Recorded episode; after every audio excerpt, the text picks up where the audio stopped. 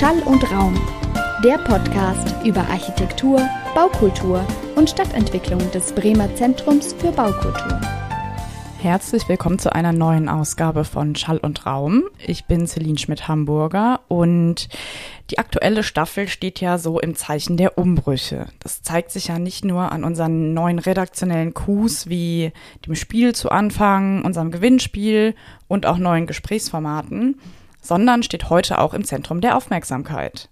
Es geht nämlich um das Thema Hausbesetzung. Eingebettet zwischen Kult und Kampf finden wir, dass Hausbesetzungen ein integraler Bestandteil des Themas Leerstand sind. Und um dem auf den Grund zu gehen, haben wir heute Michaela Filler-Racan eingeladen. Sie ist freie Autorin, Kunstvermittlerin und Kuratorin. 2019 war sie Mitbegründerin des Frankfurter Archivs der Revolte. Im September 2020 kuratierte sie dann im Rahmen des Vereins die erste Ausstellung Dieses Haus ist besetzt. Der Anlass waren 50 Jahre Häuserkampf in Frankfurt. Heute dreht sich also alles um die Geschichte der Hausbesetzung in Deutschland, die damals genau dort ihren Anfang nahm. Die heutige Urban Legend widmet sich dann dem Thema im Bremischen, sowohl historisch als auch aktuell. Wer sich weitergehend für die Ausstellung interessiert, findet übrigens in den Show Notes, nebst anderen weiterführenden Links und Literaturempfehlungen, auch den Katalog zur Ausstellung. Ansonsten freuen wir uns immer über Post, zum Beispiel an podcast.bzb-bremen.de. Und jetzt, dass du dir die Zeit genommen hast. Willkommen, liebe Michaela. Wir haben ja jetzt ein neues Spiel uns ausgedacht, um unsere Gäste und Gästinnen besser kennenzulernen. Und das Spiel funktioniert ja über spontane Assoziationen. Also ich sag dir gleich einen Begriff und dann sagst du mir ganz spontan, welcher Begriff dir dazu einfällt. Bereit? Ja. Sehr gut. und zwar Immobilie. Wucher. Verfall. Körper. Lieblingsstadt.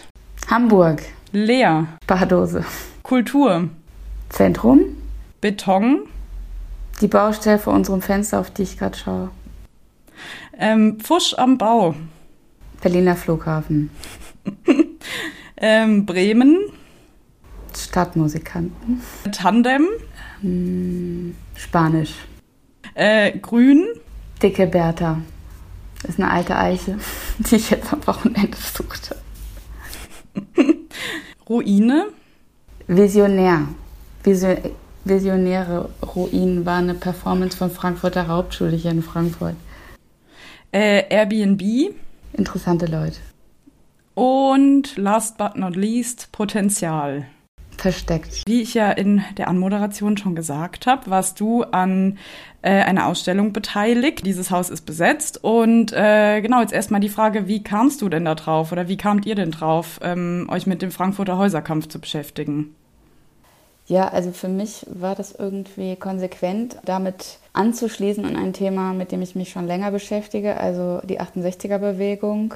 Äh, ich forsche ähm, schon seit ein paar Jahren eben auch zum Verhältnis von künstlerischem Aufbruch, ästhetischer Revolte und politischer Revolte. Ja, und da kam der Häuserkampf ja auch vor, so in den ähm, Ereignissen, mit denen ich mich da beschäftigt habe. Und deshalb Leute kennengelernt, die da beteiligt waren. Und ja, so entstand eigentlich die Idee auch, man muss sagen, das ist noch komplexer, weil ich ähm, engagiere mich im offenen Haus der Kulturen. Das ist ein Verein, der beabsichtigt, im ehemaligen oder jetzt noch Studierendenhaus der Goethe-Universität ein soziokulturelles Zentrum zu realisieren und interessieren uns natürlich auch für die Geschichte des Ortes, um den wir da kämpfen. Und das Studierendenhaus hat eben auch eine wichtige Rolle im Häuser Frankfurter Häuserkampf gespielt. Und in dem Umfeld dieses Vereins Offenes Haus der Kulturen hat sich dann eigentlich auch das Archiv der Revolte, das Frankfurter Archiv der Revolte gegründet,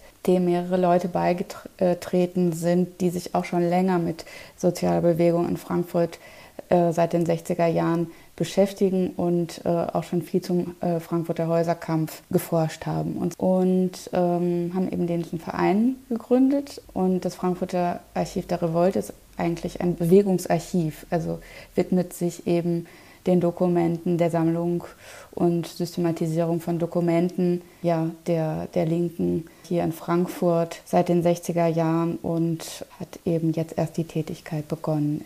2019 äh, Und die Ausstellung war dann sozusagen der erste Akt. Die Ausstellung ähm, begann, muss man ja sagen, die äh, gibt's ja gerade nicht mehr aktuell, äh, ja mit einer historischen Aufarbeitung in einer Chronologie der Ereignisse, ähm, die so als eine Art roter Faden für die BesucherInnen äh, gedacht war. Und ähm, vielleicht könntest du uns noch mal so ein bisschen mit auf die Reise nehmen dieser Chronologie. Wie gab es dann Initialpunkt und warum hat überhaupt die Hausbesetzungsbewegung äh, in Frankfurt angefangen in Deutschland? Eigentlich war Frankfurt ursprünglich eine Handels- und Industriestadt. Aber nach dem Zweiten Weltkrieg haben sich jetzt eben hier schon die äh, westdeutschen Bankenzentralen eigentlich so, also sind schon hergezogen nach Frankfurt, wurden, haben eben hier ihre äh, Zentralen auch äh, gehabt und ähm, das wollte die Stadt weiter ausbauen. Also es gab halt mehrere Pläne, wie man eben diesen City-Bereich, der dann auch für diese Bürobauten, die notwendig waren, für den tertiären Sektor, also Banken und Versicherung, wie man diese Bürobauten irgendwie dann in den Innenstadtbereich, wie man den realisiert oder diese, diese ähm, wirtschaftlichen Bauten. Und das wurde dann eben so geplant, dass das Wohnen an die Randgebieten versetzt werden sollten und die Bewohner in den Stadtteilen, die so an der Altstadt lagen, die das betraf, die sollten dann eben zum Beispiel in das neue Nordwest ziehen. Und äh, ja, im Westend vor allem sollten dann eben diese Bürogebäude, Hochhäuser errichtet werden. Und da regte sich dann halt Ende der 60er dann Protest. Also es gab eben vor allem ähm, eine Initiative von Bürgern, die auch im Westend entstand, also die AG Westend, die ähm, eben die Nachteile, die mit dieser Umstrukturierung einhergingen, ähm, sahen und, und dagegen protestierten. Also es war nämlich dann so, als äh, dieser Prozess dann so richtig in Gang kam, schon 62 nahm das dann so zu, die Umsetzung dieser Pläne, entstand halt auch mit der Aussicht auf Bau in diesen Gebieten halt so eine hohe Spekulationstätigkeit. Also es wurde viel gekauft und weil man halt eben noch keine Baugenehmigung hatte, wurden die Gebäude vernachlässigt. Also die verfielen dann einfach. Oder ähm, es wurde auch von den neuen Hausbesitzern äh, und Spekulanten, Investoren halt neue Zwischen also lukrative Zwischennutzungsmöglichkeiten gesehen, indem man halt an Studenten vermietete oder an die Gastarbeiter, die eben auch aus den kasernartigen Firmenunterkünften flohen in die Stadt. Und äh, dann wurden diese äh, Wohnungen aber überbelegt und es wurde nicht renoviert, gar nichts für die Wohnungen getan. Und so kam es natürlich auch zu einfach ja, miserablen Wohnbedingungen sozusagen. Und zusätzlich waren die Mietpreise sehr hoch, also im Vergleich zu den äh, üblichen Mietpreisen. Also man beutete eben auch die Gastarbeiter aus. Die Studenten bekamen äh, auch nur befristete Mietverträge, konnten jederzeit rausgeschmissen werden. Und so regte sich von allen Seiten der Protest. Also A, die äh, Bürgerinitiative, die eigentlich auch, sage ich mal, aus eher einem konservativen, teilweise konservativen äh, Milieu kamen. Also da war noch Fahrrad drin und irgendwie SPD-Politiker, die halt einfach äh, so eine Verwahrlosung kritisierten und halt einfach irgendwie die Zerstörung dieses schönen Stadtteils. Ähm, die hatten natürlich auch nochmal andere Interessen jetzt als zum Beispiel die Studenten, die auf der Suche waren nach neuen Lebensformen, ne? die WG, also die einfach in, WG leben, in WGs leben wollten, statt halt in so Mini-Studentenwohnheimen, Zimmer mit irgendwie zu zweit auf äh, 15 Quadratmeter oder so, ne? sondern die auch eine ganz andere Lebensweise eben oder bei den Eltern noch zum Beispiel wohnen mussten, ja, weil es halt eben noch keine Möglichkeit gab für Studenten anders zu ja. wohnen. Und es waren ganz andere Bedürfnisse als jetzt zum Beispiel auch bei den Gastarbeitern, die einfach irgendwie ähm, auch bezahlbaren und guten Wohnraum suchten. Ne? Also, also keine Luxusvorstellung, aber das Wohn die Wohnfrage war halt für alle Parteien zentrales Thema. So erklärte sich dann, so erklärt sich dann halt auch eigentlich die erste Besetzung, die eben diese Leute zusammen bewerkstelligten. Also das waren tatsächlich Studenten und Gastarbeiterfamilien, aber auch Sozialarbeiter, die eben auch einfach die Misere sahen, ja, also in ihrer sozialen Arbeit, in der Familien lebten und entstand der Plan halt einfach äh, ein zum Abriss bestimmtem Haus ähm, in so einer spontanen Aktion zu besetzen. Und es war im, am ähm, 9. September 1970, meine ich, wurde, wurde dieses Haus in der Epsteiner Straße 47 besetzt. Ja, dann ein Hauskollektiv gegründet, das sich gemeinsam, das gemeinsam entschied, wie hoch jetzt die Miete sein sollte, das sich auch gegenseitig unterstützte gegen Druck vom Vermieter äh, oder Besitzer, sag ich mal und äh, das auch gemeinsame Räume einrichtete und so auch soziale Funktionen hatte. Das wurde dann auch von der, von der Stadtbevölkerung sehr positiv eigentlich äh, aufgenommen. Auch Politiker sympathisierten. SPD, das ist, dass die SPD-Politik aber auch sehr widersprüchlich war. Ne? Einerseits waren die Chefplaner dieser Modernisierung Frankfurts SPD-Leute, also der Planungsdezernent äh, Kampfmeier, war eben derjenige, der auch diesen Fünf-Finger-Plan erdacht hatte. Ja, das ist eben ein Plan, der vorsah, dass so auf fünf Achsen, ausgehend von, vom Anlagenring, diese Bürohochhäuser gebaut werden sollten. Die waren vor allem dann äh, im Westend gelegen und so nahm das da halt seinen Lauf. Ne? Genau, und äh, der zweite Chefdenker war eben der Verkehrsdezernent Möller, der auch SPD Mann war. Also sozusagen reichte das Spektrum eben von der einen Seite bis zu den Studenten, den Jusos, die auch die Besetzung eben äh, befürworten und auch unterstützen und selbst welche versuchten, bis in alle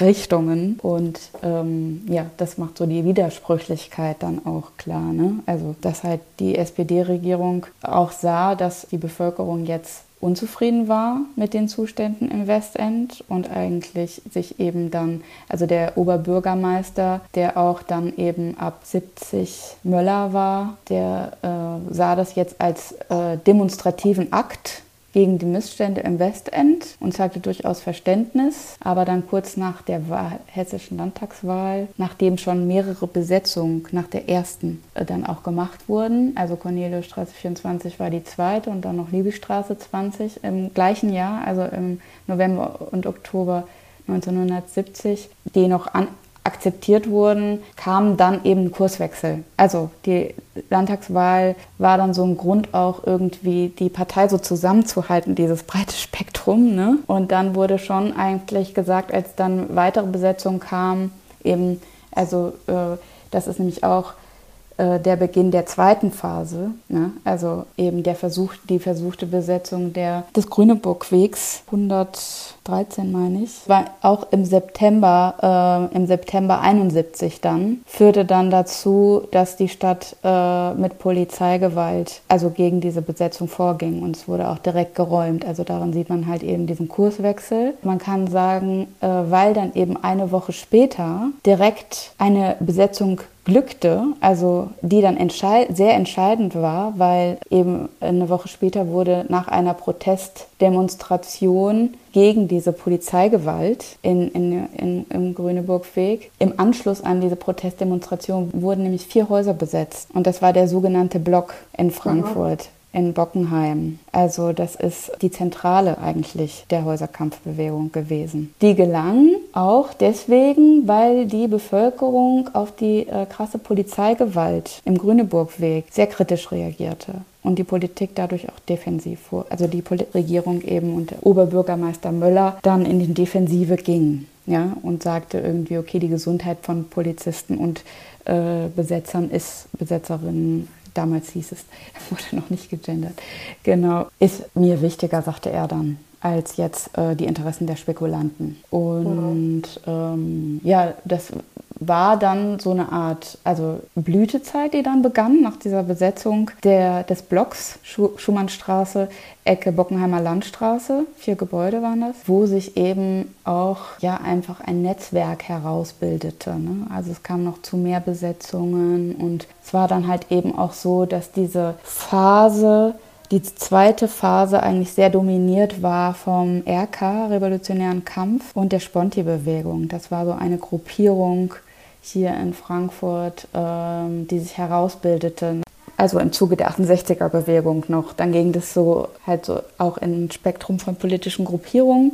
Und der RK, der sich erst so in der Betriebsarbeit engagierte, der äh, hatte zwar nicht die erste Hausbesetzung jetzt in der, Epp, in der Eppsteiner Straße mit initiiert oder war auch nicht daran beteiligt an den ersten Hausbesetzungen, aber er kannte dann, dass eben nicht nur der Betrieb wichtig ist, mhm. auch für die analytische Arbeit, also die Betriebsarbeit für die Untersuchung der, äh, der Arbeiterklasse und auch für die Mobilisierung natürlich. Also die, diente, die Untersuchung diente ja der Mobilisierung der Arbeiter zum revolutionären Kampf und es wurde dann eben erkannt, dass äh, auf dem äh, Bereich der Reproduktion, also einfach dem Wohn, eben diesem Bereich äh, auch eben wichtige Dinge im Argen lagen, also so einfach ähm, und, und man die Leute da eben unterstützen müsste. Und das sah man auch irgendwie als, als Möglichkeitsfeld für politische Agitation, also diesen Wohnbereich. Und selbst natürlich war man auch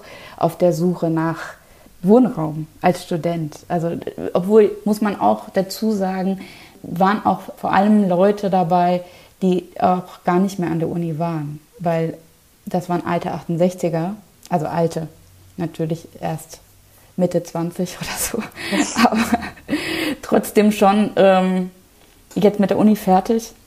Mhm. Und ähm, ja, es war auch eine Möglichkeit, äh, jetzt die eigenen Probleme zu lösen und gleichzeitig politische Arbeit zu machen und der Revolution oh. sozusagen äh, wieder neuen, neuen Spirits zu geben und halt mhm. irgendwie so die Revolution voranzutreiben. Mhm. Genau. Und wenn man zusammen wohnt, natürlich auch so eine Art Think Tank vor Ort zu haben, wo man direkt sich vernetzen kann. Und ja, ich finde, da bleiben ja auch immer so Bilder irgendwie hängen, die man aus so Filmen aus der Zeit äh, irgendwie kennt. Mhm das, wo man manchmal so ein bisschen das Gefühl hat, dass diese Häuserkampf oder Hausbesetzung generell sich so immer so ein bisschen in diesem Feld zwischen Kultu äh, Kult und Kampf irgendwie so ein bisschen bewegt. Mhm. Würdest du sagen, das könnte man so beschreiben? Mhm. Ist sozusagen die Voraussetzung auch gewesen ne? für so alternative Lebensformen und äh, die Alternativkultur. Also auch eben diese räumlichen Möglichkeiten und Freiräume, die sich dann durch die Besetzung ergaben. Ne? Also da wurden dann auch Buchläden entstanden und Kindergärten und soziale Zentren und also das war ja nicht nur Wohnen, sondern auch einfach Versammlungsorte. Im Keller gab es dann natürlich immer die Hausdiskothek, also nicht immer. Es gab dann diese äh, eine dritte Phase, also nach dieser äh, Zeit, wo es eigentlich gut lief für die Hausbesetzer, wo viele Häuser besetzt werden konnten und sich das auch sehr ausweitete äh, in die ganze Stadt vom Westend aus, gab es dann eben die Wende, die 73 kam, als die Stadt beschloss, eins der besetzten Häuser, das auch eben so ein Zentrum war, auch so ein wirklich strategisches Zentrum und kulturelles Zentrum der Bewegung, nämlich den Kettenhofweg 51, äh, zu räumen. Das wurde zweimal verhindert es gab auch ganz krasse Straßenschlachten, die sehr blutig waren. Deswegen der blutige Mittwoch ähm, ist auch in dem Zusammenhang passiert am 28. März. Gewalt gab es auf beiden Seiten auf jeden Fall, ja. Aber ähm, sie war schon, also von äh, Polizeiseite, so enorm, dass halt auch äh, aus der Bevölkerung wieder Kritik kam. Natürlich äh, war die Presse jetzt schon auch entsetzt von äh, den äh, von der Gewaltigkeit, die von den Häuserkämpfern auskam. Also in den Medien fand man vor allem also Darstellungen auch oder viele Darstellungen, also die Bild zum Beispiel, der hat ganz klar irgendwie stand auf Seiten der Polizei und hat die äh, Häuserkämpfer diffamiert. Mhm. Ähm, aber schlussendlich wurde dieses Gebäude halt auch geräumt. Also das dann zwar erst beim dritten Versuch, aber es gelang dann im April. Ich glaube, insgesamt waren 700 Polizisten dabei im Einsatz. Aber das war, also das waren wirklich die, die krassesten Straßenschlachten, auch mit Barrikaden, umge, also mit Barrikaden, die die Häuserkämpfer dann gebaut hatten, ne, mit äh, umgestürzten Autos und äh, Mülltonnen. Also das sieht man auch auf Fotomaterial ganz gut. Genau, und irgendwann äh, war man auch entkräftet ja, irgendwann äh, waren dann aber auch nicht mehr so viele Leute in dem Haus durch diesen Terror, der auch ausgeübt wurde, ne, auf die Bewohner. Es gab dann auch äh, viele Prozesse gegen Hausbesetzer. Das wurde dann alles auf so einer juristischen Ebene verlagert, die natürlich auch sehr zermürbend war, ne? weil es gab dann viele Strafanzeigen irgendwie. Ähm, das war so die eine Seite und die andere war halt eben die Polizeigewalt, die dann auch sehr stark eingesetzt wurde. Genau, und das äh, passierte dann auch eben, ähm, als man die Räumung des Blocks in Angriff nahm ein paar Monate später. Genau, also im Herbst wurde das schon vorbereitet und dann wurde im Februar 74 geräumt. Wieder auf so eine sehr zermürbende Art. Es gab sehr viele Scheinräumungen. Die Leute wurden nachts mit Scheinwerfern sehr lange wach gehalten. Also mit einem hohen Polizeiaufgebot, das wow. dann immer wieder auftauchte, aber dann doch nichts passierte. Und äh, irgendwann blieb auch die, äh, blieben natürlich auch die Leute oder wurden weniger, die dann immer sofort herbeieilten, um halt auf der Straße oh. zumindest irgendwie äh, so einen Schutz halt zu errichten. Ne? Genau, das war dann Räumung des, des Blocks 74 oder läutete so die, den Niedergang der, des ersten Häuserkampfzyklus ein, weil die mhm. Leute dann auch sich zurückzogen, immer mehr so in dieses Alternativmilieu, auch so aus dem politischen raus.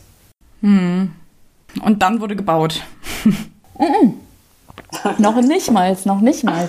Diese, diese große, also wurde direkt nach der Räumung halt abgerissen, diese vier Gebäude, diese vier gesetzten Gebäude wurden halt abgerissen und es entstand halt eine riesige Brachfläche, die halt zehn Jahre so da lag. Und wie sieht es jetzt dort aus? Also stehen da noch welche von den äh, Häusern? Es wurden auf jeden Fall viele Westend-Häuser, zum Beispiel die Bockenheimer 93, die auch besetzt war, die ist erhalten geblieben, aber auch zahlreiche andere, also Corneliusstraße 24, Epsteiner 47, die erste äh, Hausbesetzung, das sind, die sind alle erhalten geblieben, die ja auch zum Abriss bestimmt waren. Mhm. Und was ist da jetzt drin? Wohnhäuser sind das. Wohnungen. Ja. Aber es ist natürlich so, dass es trotzdem auch ein Wohnviertel ist, was weiterhin äh, jetzt eher für gut situierte also Studenten können sich das eigentlich eher nicht leisten. Menschen mit niedrigem Einkommen wohnen eigentlich nicht im Westland. Ja. Mhm. Wobei wahrscheinlich dann dieser kultige Aspekt ja wahrscheinlich auch wieder noch ein paar Leute anzieht, die das dann irgendwie interessant finden dort und dann ist man wieder direkt in der Gentrifizierungsspirale. Ja, genau, auf jeden Fall. Also ich meine, es gibt halt natürlich auch viele Altbauten, die äh, wirklich belegt sind mit Büros. Ne? Also es gibt viele Anwaltskanzleien und in diesen bürgerlichen Häusern, ne, in diesen Jugendstilvillen, mhm. ähm, sind halt auch schon trotzdem viele Büros drin. Ne? Also, mhm. Aber es gab dann irgendwann auch ein Zweckentfremdungsverbot, also man konnte Wohnraum nicht einfach so zu Beruf, Büros umfunktionieren und eben auch ein Denkmalschutzgesetz. Also das sind ja auch Errungenschaften des Häuserkampfs. Ja klar, und es ist ja dann auch nicht nur in Frankfurt geblieben. Ne? Es ist ja, wie gesagt, der Beginn gewesen der ganzen deutschen Hausbesetzungsszene.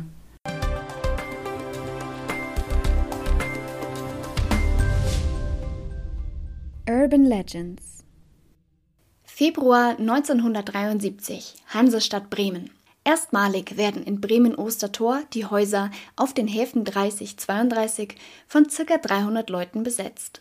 Die Gruppe besteht unter anderem aus Anarchistinnen, Anti-Autoritären und Jusos. Wenige Tage zuvor gibt es im Bremer Viertel eine Infoveranstaltung mit über 800 TeilnehmerInnen und einem Auftritt der Band Ton, Steine, Scherben. Das ist unser Haus, trifft den Zeitgeist. Denn die Proteste richten sich gegen eine repressive Wohnungsmarktpolitik und Verdrängung von Kultur. Die Besetzerinnengruppe namens Der Kampf geht weiter fordert nicht nur eine verbindliche Zusage für die Durchführung aller notwendigen Reparaturen, sondern auch Subventionierung eines selbstverwalteten Jugendzentrums ohne politische Kontrollen. Einen eigenen Raum. Das wollen auch das Schwulenzentrum Rat und Tat und dessen Teestube Homo Lulu, als das Haus 1985 einem Radweg weichen soll. Es kommt zu zahlreichen Protesten und Weigerungen, das Gebäude zu verlassen. Schließlich kommt es zur Einigung, da die Aktivistinnen klarstellen, wie essentiell ihre Arbeit für Aufklärung, AIDS-Beratung und Identitätsfindung ist. Von Seiten der Stadt wird dem Verein ein anderes Haus zur Verfügung gestellt. Einmal über die Weser, in der Bremer Neustadt, befindet sich das ehemalige Möbelhaus Deters. Nach dessen Schließung steht dies vorläufig leer. Letztes Lebenszeichen ist eine Telefonnummer im Schaufenster. Das auffällige Gebäude regt zum Träumen über seine zukünftige Nutzung an. So wird also die entsprechende Telefonnummer gewählt und ein Zwischennutzungsvertrag geschlossen. Bis ins Jahr 2014 wandelt sich das Haus inmitten der belebten Lernstraße zu einem beliebten Kulturzentrum mit Ausstellungsräumen. Der Vertrag läuft aus das Ideenreichtum der Betreibenden allerdings nicht. Die sogenannte Dete erweist sich als Kaderschmiede zahlreicher Kultur- und Gastronomieeinrichtungen in der Bremer Neustadt, die bis heute prägen. Durch die offenen Angebote, die sich an eine breite Zielgruppe richten, avanciert sich die Dete in der Nachbarschaft als zentraler Ort, der auf breite Zustimmung stößt. Seit 2014 dann erneut der Status Lehre auch weil die Nachbarschaft sich Kultur und nicht wie geplant einen Neubau mit Wohneinheiten wünscht. Sechs Jahre später, am 9. Oktober 2020, wird die Liebigstraße 34 in Berlin geräumt, eines der letzten legalisierten Hausbesetzerinnenprojekte aus der Nachwendezeit. Der mediale Wirbel ist groß. In der Szene kommt es zu einigen Solidaritätsbekundungen, so auch in Bremen. Als Ort des Geschehens fällt die Wahl auf die Dete. Ein loses Bündnis von queer-feministischen Gruppen und Einzelpersonen besetzt spontan das Gebäude in der Lahnstraße. Zunächst ging es nicht um Kritik an Wohnraumpolitik, sondern darum, einen Schutzraum für Flinter-Personen, Frauen, Lesben, inter-, trans- und asexuelle Menschen zu fordern. In Bremen gibt es derzeit nichts dergleichen. Auch Kultur- und Bildungsformate sollen dort einen Raum finden und einem breiten Publikum dienlich sein. Räumungen werden angekündigt, die bis heute noch nicht eingetroffen sind. Sogar die Strafanzeige seitens des Eigentümers wird zurückgezogen. Bisher auf zwölf Monate, um die Flinter-Personen zu unterstützen, heißt es. Auch im Umfeld gibt es sehr breite Unterstützung. Die bauliche Substanz lässt eine langfristige Nutzung nicht zu. Ein Sprecher der Senatoren für unter anderem Stadtentwicklung und Wohnungsbau wird entsendet und es kommt zum Kompromiss. Ein alternatives Raumangebot soll bald Realität werden. Die Dete als geflügeltes Wort fasst in Bremen den Traum von Selbstverwirklichung und Raum für Kritik, Experiment und alternative Lebensführung zusammen. Die Dete, eine wahre Urban Legend und Meilenstein in der Geschichte der Hausbesetzung Bremens. Parallel zu eben dem diesem Aktionsform von Besetzung liefen halt die Mietstreiks und die waren eigentlich auch sehr wichtig. Also die gehörten zu dem ganzen Prozess dazu. Habe ich ja gesagt, dass die Gastarbeiterfamilien auch teilweise teilnahmen an den Besetzungen, aber viel mehr organisierten sich äh, in diesen Mietstreiks. Ja, und dann, also es war ja dann, wie du schon gesagt hast, auch so ein bisschen die Wegbereiter wahrscheinlich für diese äh, die Entstehung der Kulturzentren an sich, die dann ja in den 80ern, glaube ich, so richtig Fahrt aufgenommen hat. Na, dass man da eben so subkulturell angefangen hat, sich zu organisieren und auch ja, Kulturarbeit mit der Bevölkerung zu machen. Es ist ja wahrscheinlich nicht nur bei, bei genau diesen politischen Belangen dann geblieben, oder? Genau, also die politischen Belange waren ja äh, nicht nur irgendwie äh, Wohnraum, sondern war eben auch die Revolutionierung der eigenen Lebensweise und eben der allgemeinen Lebensweise. Also man wollte weniger äh, jetzt so diesen traditionellen ähm, Familienzusammenhang, sondern einfach eine freiere, offene, experimentellere Lebensform. Und ja klar, also es gab dann auch schon 70 den ersten Versuch, ein Jugendzentrum mit einer Hausbesetzung irgendwie zu realisieren. Aber äh, natürlich, also Jugendliche gingen damals eben auch die Straße und wollten eben so im Rahmen dieser ganzen Häuserkampfbewegung so ihre äh, Lebensräume dann einfordern oder forderten die ein ähm, in den selbstverwalteten Jugendzentren. Und das äh, war ja dann deutschlandweit auch eine Bewegung, gerade von Jugendlichen.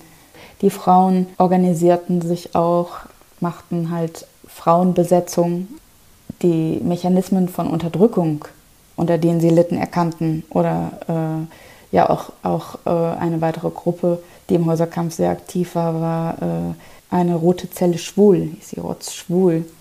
Ja, also es gab dann auch die erste mhm. Schwulenkommune im, im Block, im sogenannten Block. Und äh, ja, Eltern forderten äh, zusammen mit ihren Kindern Spielplätze.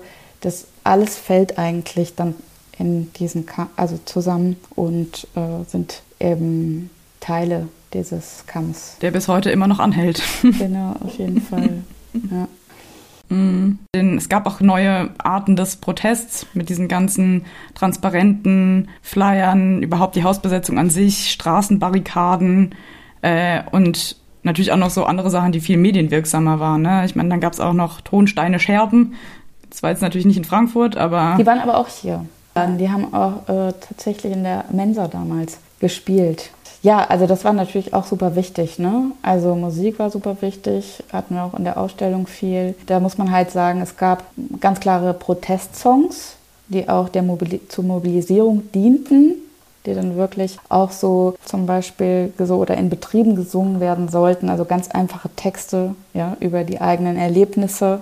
Von denen, also solche Platten haben wir zum Beispiel auch in der Ausstellung gehabt, die dann auch gehört werden konnten.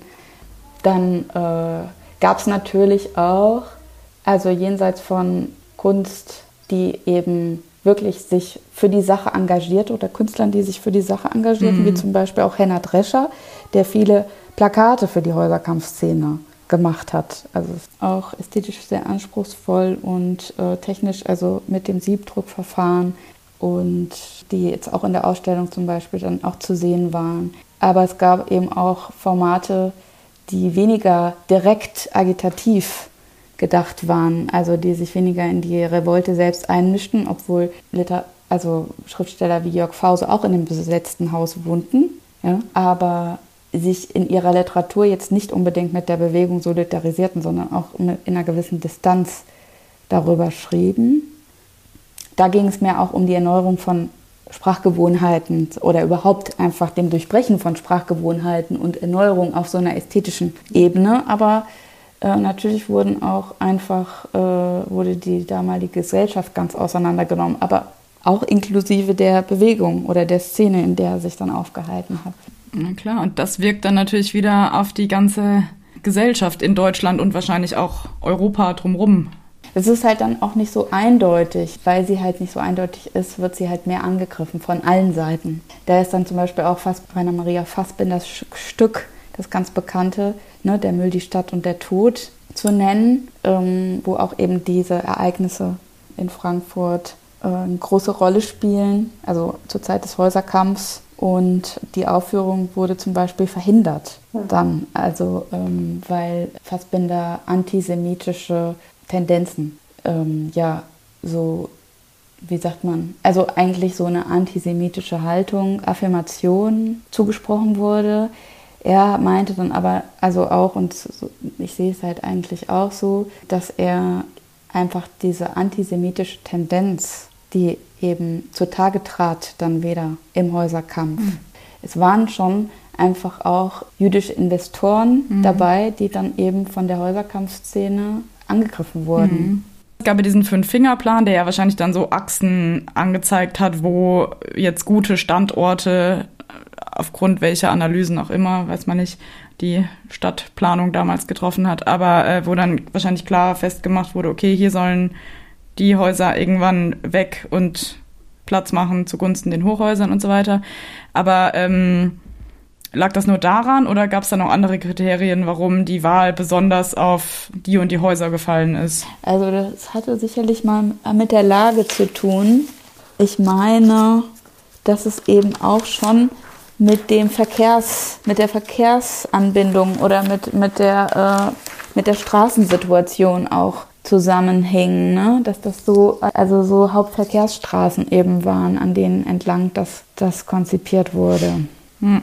Wobei ja dann natürlich auch in den 60er Jahren so das städtebauliche Leitbild, die autogerechte Stadt kam, wodurch da ja sowieso noch viel mehr äh, auch gebaut wurde an Infrastruktur. Und es überhaupt erstmal zu dieser ne, Massenmotorisierung kam und dann wahrscheinlich auch gedacht wurde, hey, die Leute im Westend, da, damals gab es ja auch so ein bisschen diese, diesen Blick oder diesen, ja, diese Einstellung, dass man dann, wenn man natürlich ein Auto hat und individuell mobil ist, dann halt eher auf die grüne Wiese rauszieht und dann, um dann seine elitären Flächenansprüche quasi geltend zu machen. Und die Stadt war ja an sich auch gar nicht mehr so en vogue da zu, zu leben, ne? Und ist dann ja so zugunsten dem tertiären Sektor ein bisschen gewichen, was du ja vorhin auch gesagt hast. Mhm. Ja, ja, aber es gab halt einfach genug, es entstanden ja auch Nachteile durch die Verdrängung in die Randgebiete. Ne? Man musste halt irgendwie weite Wege auf sich nehmen, um zur Arbeit zu kommen. Dann sind natürlich diese Randgebiete auch nicht wirklich historisch gewachsen, so wie jetzt Stadtteile, ne? sondern haben auch nicht dieselbe Lebensqualität. Ne? Also die Bauweise ist monoton. Ne? Also ähm, daraus ist ja auch die Bewegung dann äh, Recht auf Stadt entstanden, ja, weil einfach das Stadtleben natürlich auch für bestimmte Leute andere Möglichkeiten bot, die jetzt nicht nur daran interessiert waren, irgendwie, weiß ich, ihren Acht-Stunden-Job abzuliefern und dann äh, wieder nach Hause zu fahren und vor der Glotze zu hocken, sondern auch das mhm. kulturelle Leben irgendwie daran teilnehmen wollten und äh, das im, im, im City-Bereich schon lebendiger war und ist bis heute. Also viele haben sich sicherlich damit arrangiert oder daran auch irgendwie äh, einen Vorteil gesehen. Hm. Ähm, Gibt es jetzt eigentlich noch besetzte Häuser in Frankfurt? Es gab immer mal wieder Versuche. Also zuletzt eigentlich äh, in Bockenheim auch. War irgendwie, glaube ich, erst im vergangenen Jahr. Gab es eine kurzzeitige Besetzung im Backhaus, aber das wurde auch schnell geräumt. Also da sollte auch ein kulturelles Zentrum entstehen. Es gibt natürlich jetzt schon auch andere Praktiken und Strategien als Besetzung. Ne? Mhm. Das hat sich auch weiterentwickelt. Also zum Beispiel das Wohnprojekt Nika im Bahnhofsviertel ist ja Teil des Mietsyndikats und das Gebäude wurde halt gekauft ne? als, äh, von einem Kollektiv und somit halt irgendwie diesen Spekulationsgeschäften und halt dem Markt einfach entzogen. Also unten ist auch eine Ausstellungsgalerie und die Etagen sind eigentlich WGs. Hm. Jetzt vielleicht eigentlich noch, also eigentlich die abschließende Frage. Ähm, wie war denn so generell die Resonanz auf die Ausstellung? Also die war überraschend gut. Also ähm, wir hatten eigentlich äh, nur ganz kurz auf, weil vorher alles zu war und danach wieder alles zu war. Also im Studierendenhaus war auch durch Corona halt einfach sehr lange alles geschlossen. In diesen vier Wochen waren tausend Leute da. Ja? Also es gab wirklich eine sehr große Resonanz, ein großes Interesse. Ja, das bestimmt zum einen auch daran lag, dass halt unglaublich viele Leute damals beteiligt waren also selbst wenn sie nicht besetzten, waren sie halt doch einfach in diesem Kreis von Sympathisanten, die dann halt auch zu den Demos kamen und äh, da waren jetzt also bis zu 8000 Leute, zählte dann halt auch so eine Protestdemo. Also das merkte man auch, dass viele kamen, die dabei waren und die halt einfach jetzt sehen wollten, wie so äh, das jetzt rezipiert wird heute und die ja dann aber auch mit ihr mit Geschichten kamen und Material. Also das war ganz, äh, ganz cool. Und aber auch junge Leute haben sich sehr dafür interessiert, ja, und auch nicht Beteiligte, weil es natürlich auch einfach, äh, weil die Probleme ja immer noch aktuell sind. Ne? Also ganz in Frankfurt gibt es ja halt viel Leerstand noch und es gibt auf jeden Fall Spekulationen. Es gibt Verdrängung von Freiräumen oder halt, ne, äh, mhm. also Abbau von Freiräumen für Kultur und po politische Aktivitäten. Aber ganz stark, also natürlich das Problem ist halt irgendwie die Wohnungsnot, ne? also immer noch für Studenten und äh, alle anderen auch. Ne? Und, und wahrscheinlich ist es deswegen auch so interessant. Ja, und jetzt verlagert sich wegen Corona natürlich auch der Alltag immer mehr ins Häusliche und da denkt man dann wahrscheinlich auch noch mal allein da schon mehr drüber nach über das Wohnen und die Lebensqualität und so.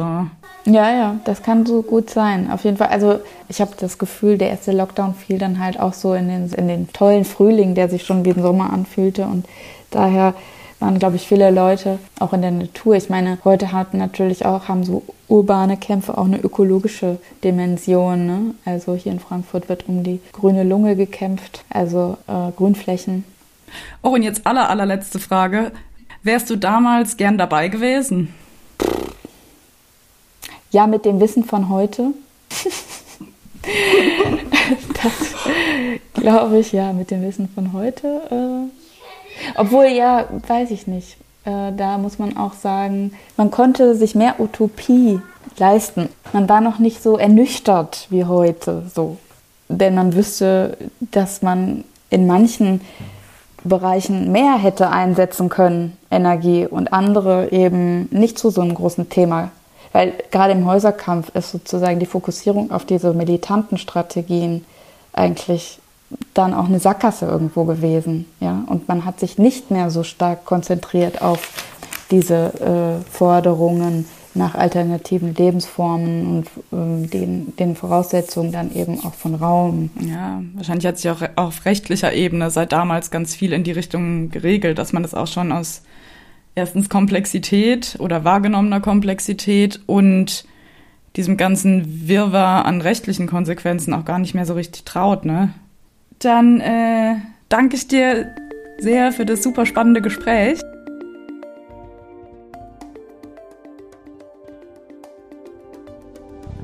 Schall und Raum, der Podcast. Idee, Konzept und technische Durchführung Celine Schmidt-Hamburger. In Zusammenarbeit mit Christian von Wissel, Jörn Schaper und Frank Peters. Sprecherin und Recherche Franziska Ass. Social Media Hanna Neumann und Jasmin Roloff-Omari. Sounddesign Matthias Klopper. Design Lars Neckel. Ein Format der Hochschule Bremen und des Bremer Zentrums für Baukultur.